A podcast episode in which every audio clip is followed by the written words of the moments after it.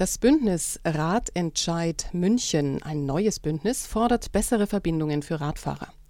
Das Bündnis, das sind im Augenblick der ADFC München, Bündnis 90 Die Grünen, Bund Naturschutz, Kreisgruppe München, die Linke in München, Green City e.V. und die ÖDP in München. Und zusammen wollen sie im Frühjahr 33.000 Unterschriften sammeln, um ein Bürgerbegehren für ein lückenloses Radnetz zu starten. Über die Initiative und den aktuellen Münchner Radverkehr darf ich mich jetzt mit Andreas Groh vom ADFC unterhalten. Hallo, Andreas Groh. 2862 Radelunfälle gab es 2017 in München. Fünf Menschen sind dabei ums Leben gekommen. Definitiv zu viele.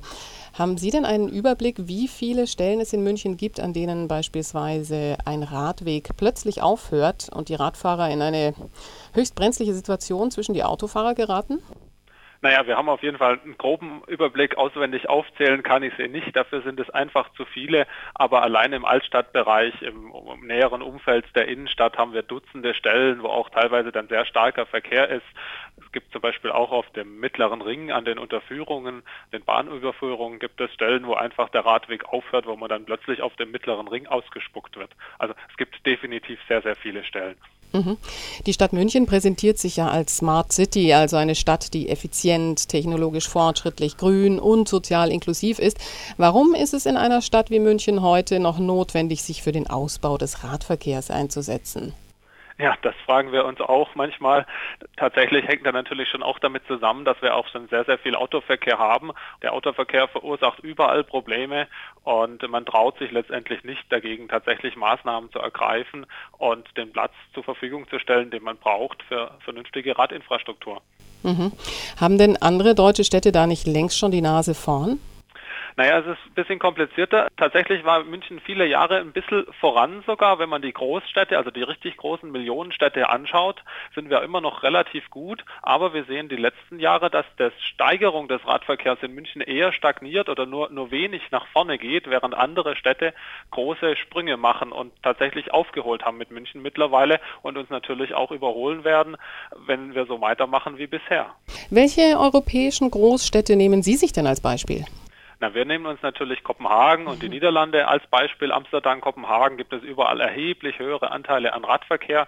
Die Menschen fahren dort gerne Fahrrad, die Menschen haben dort breite, attraktive Radwege, die fühlen sich dort sicher, sind im Kreuzungsbereich sicher und ja, das macht dort einfach Spaß und es ist dort eine Selbstverständlichkeit, dass man dort mit dem Fahrrad fährt, auch längere Strecken, kürzere Strecken, ganz egal. Einfach, weil klar ist, dass der Radverkehr dort ein akzeptierter Verkehrsteilnehmer ist und dass man für den auch was tut, was man eben hier nicht immer sagen kann. Mhm. Die Gründer des Bündnis Ratentscheid München jetzt, wie schon gesagt, sind ja ADFC, Bündnis 90 Die Grünen, Bund Naturschutz, die Linke, die ÖDP und Green City e.V. in München. Worüber sind Sie sich alle denn schon einig und worüber wird im Bündnis noch diskutiert? Naja, wir haben jetzt eben so ein, so ein grob Konzept erstellt sozusagen, wie wir dieses Bündnis aufbauen wollen und dann sind wir uns jetzt eben einig, dass wir nächsten Frühjahr starten wollen mit der Unterschriftensammlung und dann irgendwann im Herbst tatsächlich einen Bürgerentscheid haben wollen, wo die Münchner dann sagen können, wir wollen, dass sich hier was ändert und dass es sofort passiert und dass es nicht erst in 30 Jahren passiert. Wie wird denn jetzt weiter vorgegangen, um das Anliegen dieses lückenlosen Radnetzes in München voranzubringen? Also wird auch das Bündnis erweitert zum Beispiel? Ja, genau. Wir werden auf jeden Fall das Bündnis erweitern. Wir sind jetzt sozusagen die Kerngruppe, die sich zusammengefunden hat und wollen jetzt noch möglichst viele, also wir sind in ganz vielen Gesprächen. Wir haben auch schon einige Zusagen, andere Parteien, Umweltorganisationen, Kreisjugendring, Umweltinitiativen an den Universitäten, Elterninitiativen und Verbände. Also da gibt es ganz, ganz viel breit. Ähm, Arztverbände sind mit dabei, die Interesse bekundet haben. Also es ist wirklich ganz breit gestreut, weil den Radverkehr natürlich irgendwie jeden betrifft und die alle ein Interesse haben, sicher durch die Stadt zu kommen und auch in angesichts dieser ganzen Umweltproblematik, Luftreinhaltethematik und Stauproblematik haben viele ein Interesse daran, dass der Radverkehr einfach besser funktioniert in Zukunft. Mhm. Die Situation in der Rosenheimer Straße wurde ja vor ungefähr drei Jahren angegangen. Hier haben die Fahrradfahrer heute eine etwas entspanntere Situation. Ist es das, was Sie im Bündnis für alle großen Einfallstraßen in München wünschen? Naja, wir wollen natürlich auf jeden Fall eigentlich eine eigenständige Radinfrastruktur. Die Lösung in der Rosenheimer Straße war ein Kompromiss, weil man nichts Besseres hinbekommen hat. Da gab es ja wesentlich bessere Pläne. Das ist eine Sache, die jetzt tatsächlich erstaunlich gut funktioniert, aber es ist trotzdem keine Lösung, wo man sich vorstellt, dass die zehnjährige Isabella dort fährt, um ihre Freundin zu besuchen. Und das wollen wir natürlich auch. An der Lindwurmstraße, da wurde mit einem täglichen Fahrradkorso eine Autospur benutzt und damit auf die katastrophale Situation für Radfahrer dort aufmerksam gemacht. Das hat jetzt Erfolge, oder? Ja, aber es ist tatsächlich so, dass in der Lindwurm-Unterführung, wo die, die Bahn oben drüber fährt, darf man mittlerweile auf der Fahrbahn fahren. Es gibt dort einen breiten Radweg und Fußgänger und Radfahrer kommen sich nicht mehr direkt ins Gehege. Und das ist die Frage, ob das dauerhaft so bleibt. Momentan ist es ein Versuch.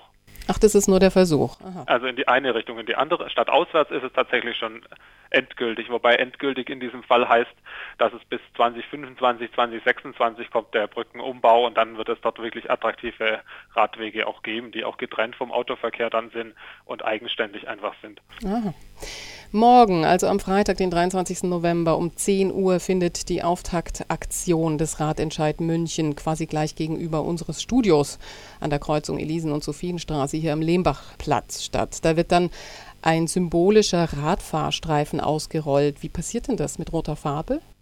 Nein, wir haben einfach eine entsprechende Teppichplankonstruktion, die wir dort ausrollen wollen. Und dann wollen wir einfach demonstrieren an dieser Stelle, dass dort schon seit Jahren angemahnt wird, quer durch fast alle Parteien, dass dort endlich ein Radweg kommt.